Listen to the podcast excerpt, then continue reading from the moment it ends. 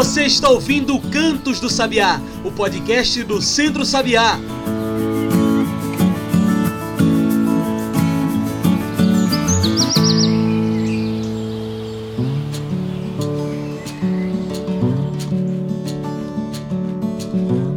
Olá a todos e todas que nos ouvem agora pelo Spotify e demais plataformas. Eu sou João Lucas e está começando agora o Cantos do Sabiá, nosso podcast semanal sobre o campo, a cidade e o mundo. Cantos do Sabiá é o podcast do Centro Sabiá. E se quiser receber toda semana um episódio novo, segue a gente, compartilha com os amigos nas redes sociais.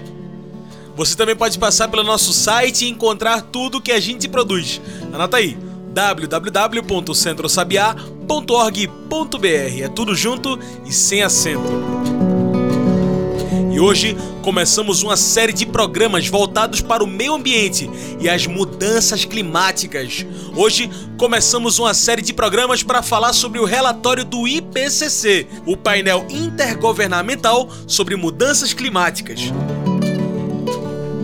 Hoje falamos sobre as mudanças climáticas e o relatório do IPCC, o painel intergovernamental sobre mudanças climáticas. O relatório do IPCC é um importante diálogo e uma importante denúncia sobre as mudanças climáticas no mundo, que tem acontecido cada vez mais rápido e cada vez mais ferozes. E é para falar desse tema tão importante que hoje convidamos para nossa mesa virtual Tiago Mendes. Muito obrigado por aceitar nosso convite. Você pode se apresentar melhor para quem está nos ouvindo, falar um pouco melhor sobre você? Bom, bom dia, boa tarde, é, boa noite. É, meu nome é Tiago Mendes, eu sou especialista em mudança do clima, né, desenvolvimento sustentável atualmente pesquisador de pós-doutorado da PUC Minas e à frente da coordenação uh, de países lusófonos sobre mudança do clima,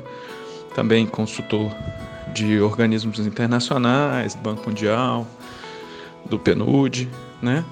Então, estamos aí para para atender e tentar esclarecer um pouco mais essa questão da mudança do clima.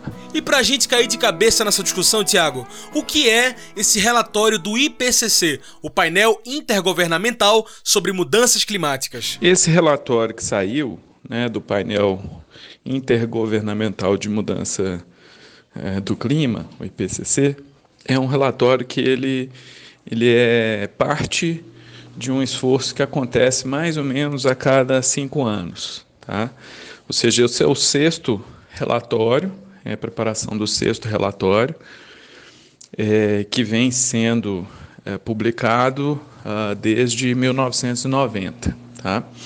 Esse último pedaço do relatório que saiu agora é sobre as questões físicas da mudança do clima.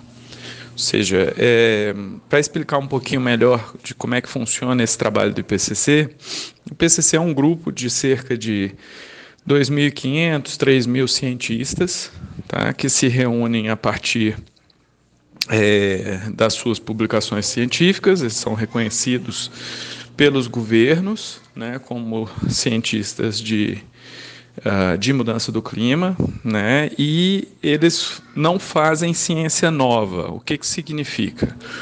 O mandato que eles recebem dos países, ou seja, o que os países pedem para que seja feito, é basicamente ler todos os artigos científicos, todos os livros, todas as publicações tá, que foram revisadas, ou seja, aquelas que são consideradas revisadas por pares, né? E a partir disso, eles fazem a compilação, ou seja, resumem o que, que já foi publicado em, em revistas científicas, em publicações. Tá? Então, não há processo de elaboração de ciência nova. É só aquilo que já foi publicado uh, por outros grupos científicos, por, por, por eles mesmos, mas dentro de publicações que já foram uh, realizadas, eles fazem a síntese e a partir dessa síntese eles apresentam para os governos. Tá? Esse relatório é, sumário, né, o resumo, ele é aprovado linha a linha pelos países que participam do IPCC. Então, ou seja, além daquilo que efetivamente é, é feito pela ciência, né? ou seja, a síntese, ela é aprovada pelos governos. Significa dizer, na prática, que é um relatório bastante conservador conservador no sentido de que é, existe um processo de ciência e mesmo depois da ciência já tendo sido realizada, os governos aprovam. Tá? Então ele é um, um documento aprovado linha a linha. Tiago, as mudanças climáticas não são mais um assunto distante e, segundo o relatório do IPCC, o painel intergovernamental sobre mudanças climáticas, essas mudanças são muito mais rápidas e muito mais generalizadas e intensificadas. O que isso significa para nós? Bom, então, é, o que, que significa mudança do clima? E, e perceba que eu vou sempre utilizar a palavra clima no singular, tá? Por quê? Para não confundir as pessoas. Quando a gente está falando de mudança do clima, ou seja, nós estamos falando de uma mudança que ocorre globalmente, ok? Ou seja, não é as variações climáticas entre os microclimas, entre as, os climas regionais. Nós sabemos muito bem que a turma que mora uh, no sertão tem um clima diferente da turma que mora no litoral. Tá? Então, as variações desses climas regionais, dessas localidades, é comum. Tá? O que, que é o problema que nós estamos tratando? é o problema do aquecimento global. O que, que significa isso? Ou seja, existe uma média de temperatura do planeta, ou seja, quando a gente faz uma média de todos os pontos que são medidos no globo, tá, ao longo do planeta, esse, essa média que está aumentando. Tá? Então, é um, um fenômeno global. Por isso que vocês vão perceber que ao longo dessa dessa conversa, nossa, eu nunca vou utilizar climáticas, para não confundir as pessoas de que nós estamos falando das variações naturais. Nós estamos falando das variações globais, sistêmicas do clima global. Tá? Então, é do aquecimento global, do incremento da temperatura média do nosso planeta. Tá? E isso é bastante importante, porque determinadas regiões tá? elas possuem temperaturas naturalmente distintas, por diversas condições. Né? O pessoal que, que mora na serra sabe que a temperatura é um pouco mais amena daquela que mora normalmente no vale. As, as temperaturas das regiões polares são muito mais uh, reduzidas, são muito mais frias do que aquelas que moram nos trópicos. O que, que acontece e o que, que nós estamos discutindo é que, no conjunto, na média, consolidando todos esses pontos, o planeta está, de uma forma global, aumentando a temperatura. Tá? O que, que esse relatório é, chama atenção, tá? que os, os outros relatórios anteriores você tinha as medições, mas essas medições é, ainda tinham um certo nível de incerteza sobre o potencial do ser humano em influenciar esse aquecimento do planeta, ok? Então, basicamente, é esse o problema, tá? O ser humano, através da queima dos combustíveis fósseis, ele está incrementando a temperatura média da, tempera do, do, da superfície terrestre, ok? Tiago, até para ficar mais fácil para quem nos ouve, o que é esse tal de aquecimento global? Então, vamos lá. O que, que é esse tal desse aquecimento global e por que, que a gente é, deve se preocupar com ele? Tá? Basicamente, a nossa nosso enfoque aqui é as condições vinculadas ao ser humano, que são essas que nós temos condição de controlar. Tá? Aquilo que acontece naturalmente é, já aconteceria independente da existência do ser humano no nosso planeta. Tá? o que, que é o aquecimento global e a mudança do clima, né? ou seja, nesse, nesse tema em especial, é efetivamente o, esse incremento médio da temperatura. O nosso planeta ele tem, ao longo dos últimos 11 mil anos, né, uma média de cerca de 14 graus Celsius tá? de temperatura média, ou seja, quando a gente faz a média entre todos os pontos. O que efetivamente a gente já está identificando, e esse último relatório do IPCC deixou bastante claro, é que desde do, do período da chamada Revolução Industrial, ou seja, por volta de 1750, 1800 para cá, o planeta aqueceu cerca de 1,1 grau, ou seja, passou de 14 para 15,1. Ou seja, é, esse incremento de temperatura tá, de cerca de uh, ah, 1,1 grau foi uh, causado pelo ser humano. Tá? Essa que é a questão, esse que é o, o, o problema específico. Naturalmente, a gente teria, segundo o IPCC, ou seja, levantando todos esses dados científicos, a compilação desses, dessas publicações todas, um incremento de 0,1, ou seja, ele é mais do que é, é, 10 vezes né, o, o, o que seria natural, ou seja, o ser humano efetivamente está incrementando a temperatura do nosso planeta. Esse é o problema. E o que causa esse aquecimento global? Quem tem culpa nisso? Bom, e, e nesse sentido, é, da onde vem essa causa? Tá? Basicamente, é, essa causa que foi já identificada, já publicada, com certeza científica, certo? Publicação com certeza científica, ela é causada pelo ser humano. Como que ela, que o ser humano causou isso? Tá? Nosso planeta demorou milhões e milhões de anos para retirar os chamados gases de efeito estufa, que são esses gases CO2, metano, óxido nitroso, tá?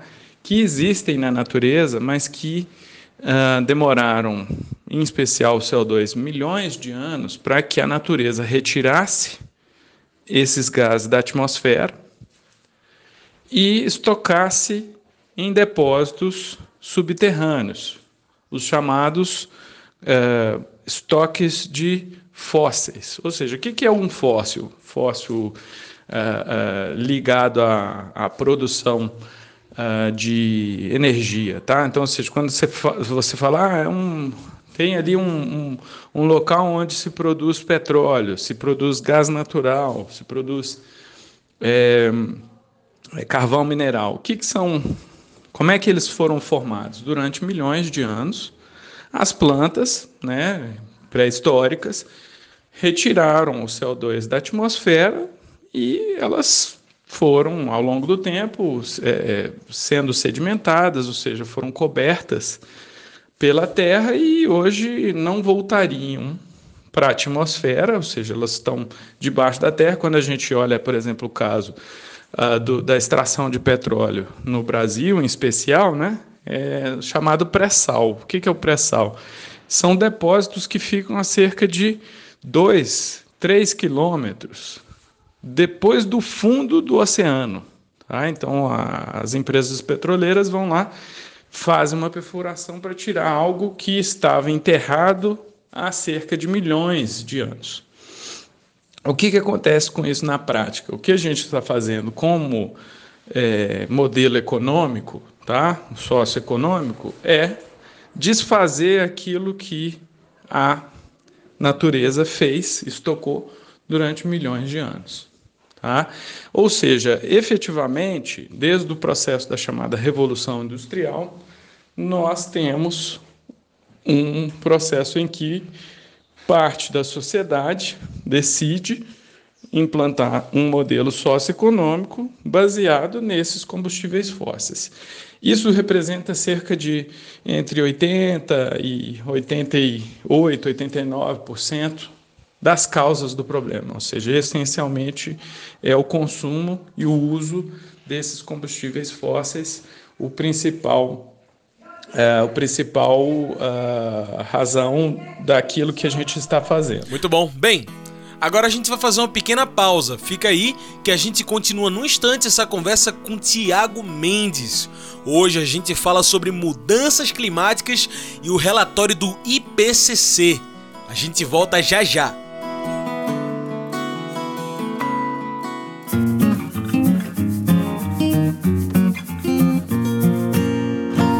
Raiz, opinião e informação na voz de Alexandre Henrique Pires.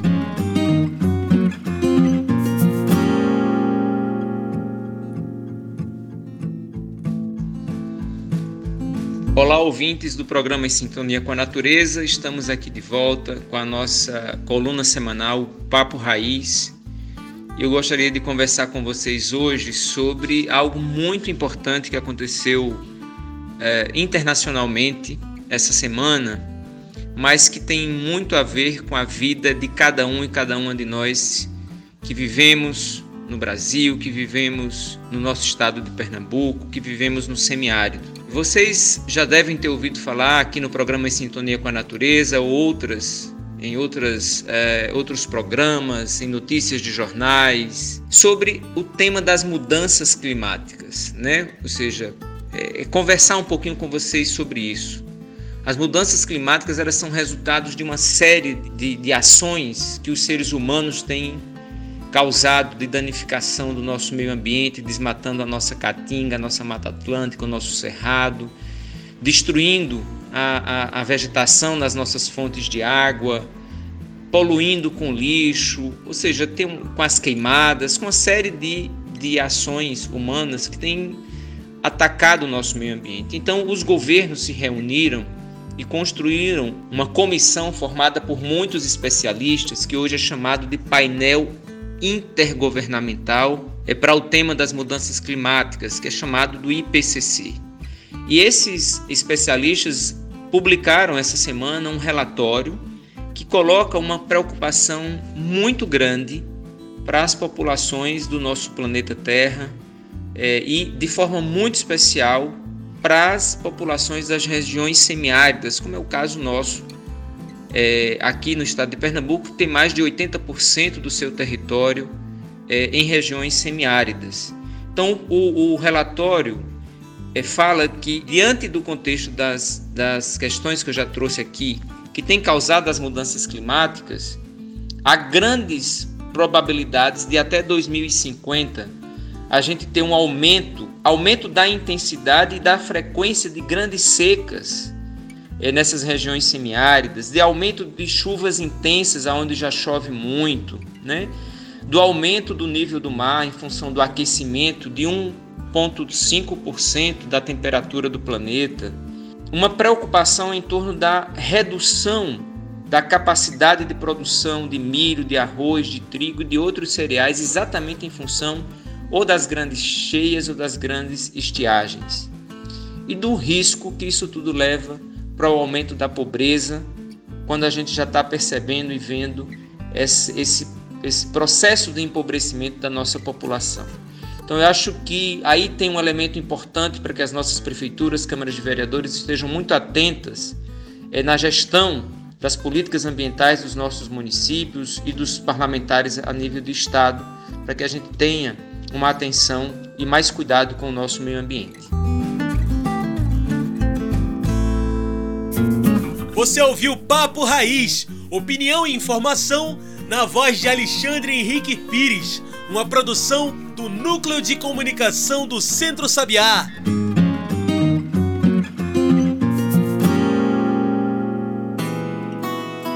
Já estamos de volta. A gente segue aqui conversando com Tiago Mendes. Hoje falamos sobre mudanças climáticas e o relatório do IPCC. Tiago, ainda segundo o relatório do IPCC, a temperatura do planeta aumentou sem precedentes, o que não havia aumentado nos últimos dois mil anos. O que isso implica em nossa condição de vida na Terra? Qual é a, qual é a consequência desse problema e por que, que esse relatório é tão importante em sinalizar a velocidade dessa mudança, tá? Principalmente quando a gente olha o que aconteceu nos últimos 20 anos. Tá? É, quando a gente tem um processo de incremento da média global, tá? É, nos, nas localidades, ela se reflete, ou seja, ela acontece de maneira a, a ser distribuída diferentemente. Vou, vou explicar isso de uma forma bastante simples, tá? Quando uh, você está na região do litoral, é perceptível, por conta das condições da brisa, né, que uh, na, mesma, na mesma região, vamos dizer assim, é, a temperatura seja mais amena. Tá? Isso significa dizer o seguinte: as regiões que são as chamadas massas continentais, ou seja, dentro dos continentes, nas regiões do interior, tá? Quando há um incremento de temperatura, eles essa, essas regiões incrementam mais rapidamente e de maneira mais intensa do que as regiões oceânicas. Então, quando a gente analisa e, e olha para o globo terrestre, né, olha para o nosso planeta, nós vamos identificar que efetivamente nós temos muito mais água, muito mais oceanos em termos de superfície do que do que terra, certo? Então, quando a gente fala o seguinte, a média da temperatura da superfície terrestre aumentou, significa dizer que o oceano vai subir em temperatura um montante inferior àquilo que vai acontecer na Terra, nas regiões interioranas. Significa dizer o seguinte: quando a gente fala, olha, subiu 1,1 grau em média, nós estamos fazendo uma conta que vai levar em consideração quanto subiu no oceano, quanto subiu no setor, na, na região uh, dos continentes. Tá? Por exemplo, uh, o Nordeste do Brasil, ou a região do Centro-Oeste brasileiro também. Essa subida de cerca de 1,1 grau em média no planeta é acompanhada de um incremento de temperatura nessas regiões acima de 2 graus.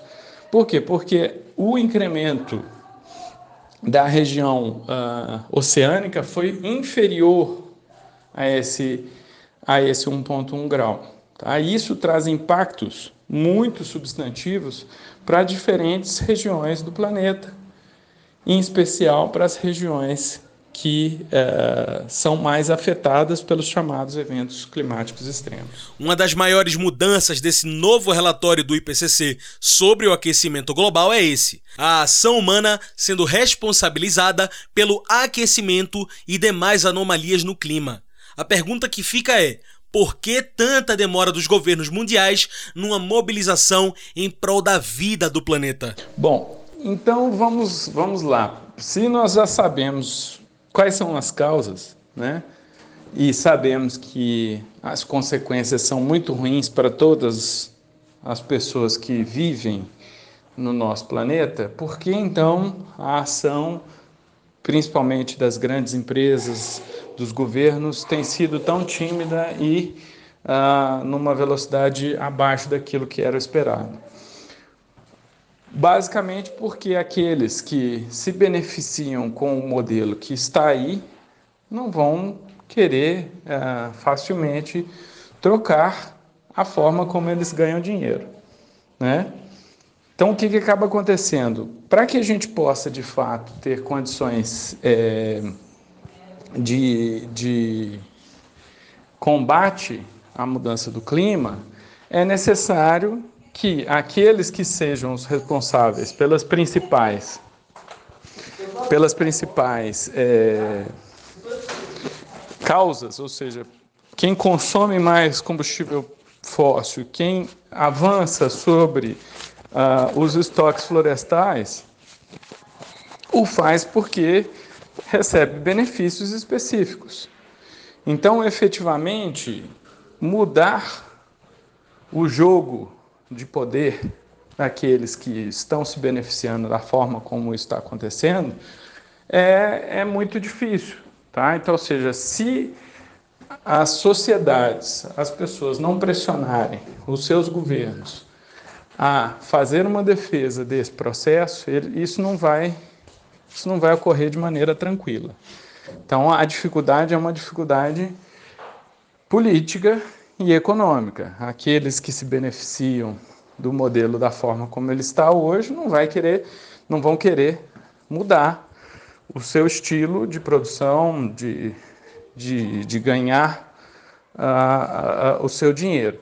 Entretanto, todos acabam pagando pelo resultado do modelo da forma como ele está hoje.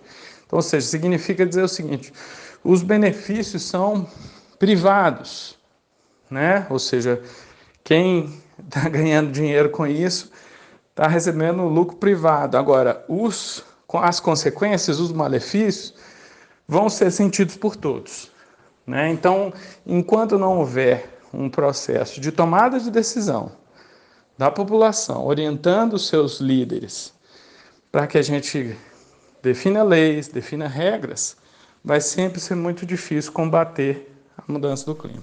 Tiago, já é tarde demais para fazermos a mudança?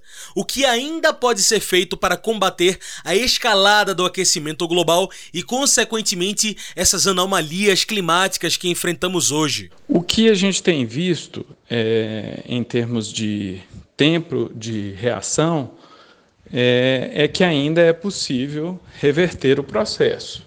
Ah, basicamente, o que o relatório sinaliza, nós temos uma chance aí de 50% de conseguir ainda interromper o incremento de temperatura para que ele não passe de 2 graus Celsius. Agora, para isso acontecer, uma mudança bastante substantiva bastante grande precisa de fato ser realizado, ou seja, mudança do padrão dos transportes, mudança do padrão de produção e consumo, e isso sem dúvida vai necessitar um esforço coletivo dos governos, das empresas e das comunidades.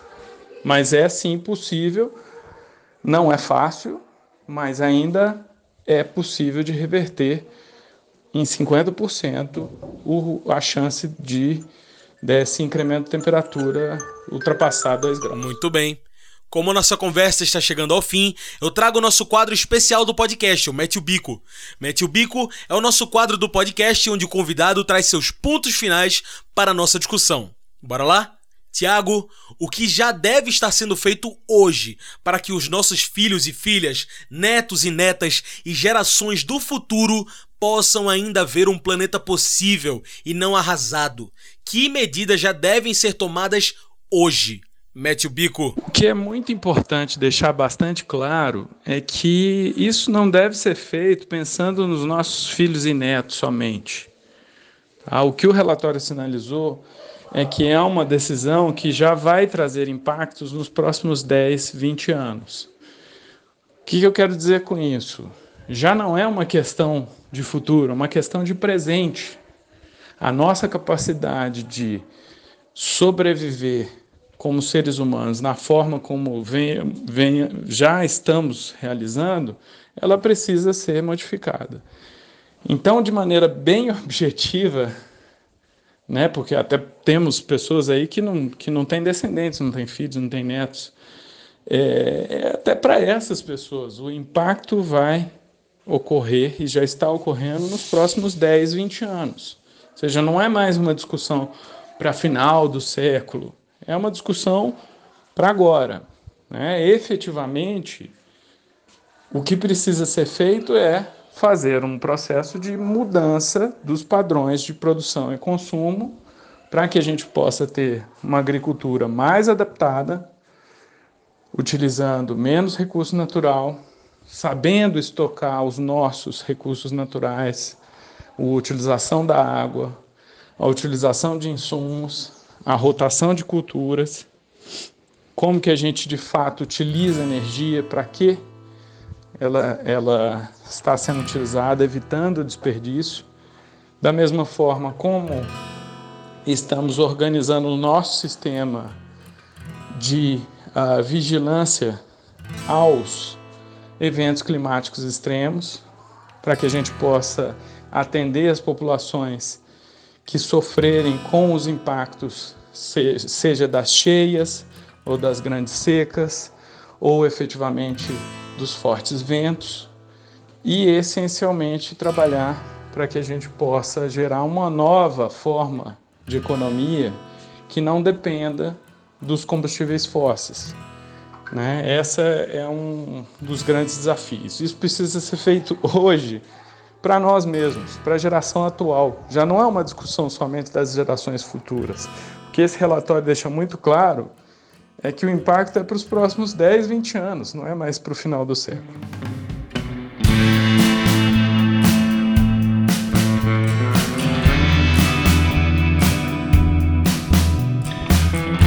isso. Tiago, muito obrigado pela sua participação. Infelizmente, o nosso tempo de entrevista está acabando.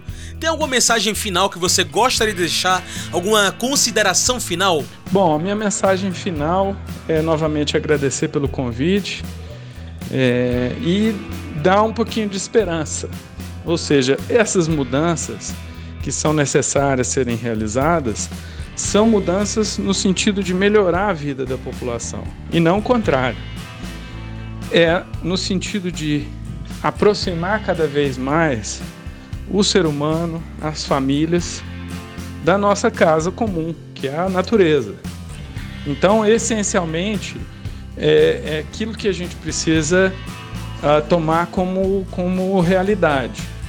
Não há como sobreviver, nós como seres humanos, nesse planeta, ignorando a mãe natureza, ignorando aquilo que foi construído de maneira muito linda para a nossa sobrevivência. Negar isso é negar a nossa, próxima, a nossa própria existência. Não só amanhã para filhos e netos, mas para hoje termos esperança de construir realmente uma vida mais justa, uma vida mais digna, uma vida mais próxima das, dos nossos processos naturais, daquilo que é a nossa identidade como uh, povo brasileiro, como povo que gosta de plantar, como povo que gosta da natureza, né? como aquele povo que de fato sabe que não há rivalidade entre natureza e ser humano. E por fim, lembrar, não é uma questão de que o mundo está acabando, né? que, que o planeta vai acabar. Não, a natureza é muito sábia.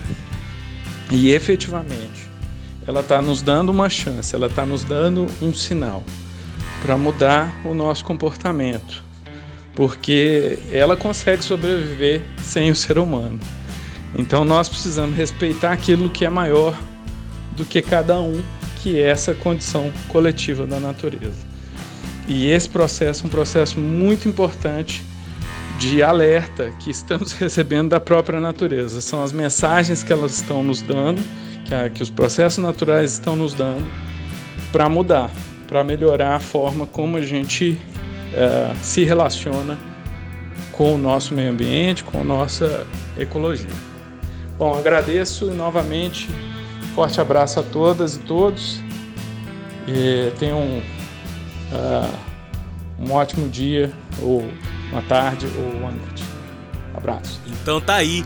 Muito obrigado mais uma vez pela sua participação, Thiago. Então é isso, pessoal. O Cantos do Sabiá vai ficando por aqui e a gente agradece demais a você que nos acompanhou hoje.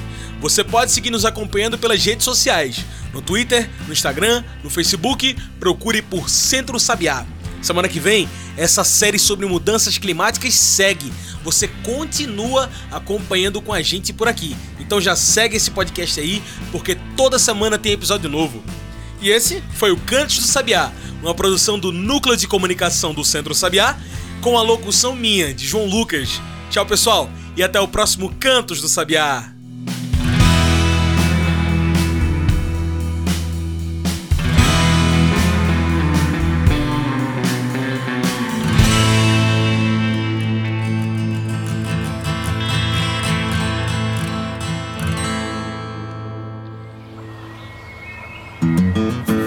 Você ouviu Cantos do Sabiá, o podcast do Centro Sabiá.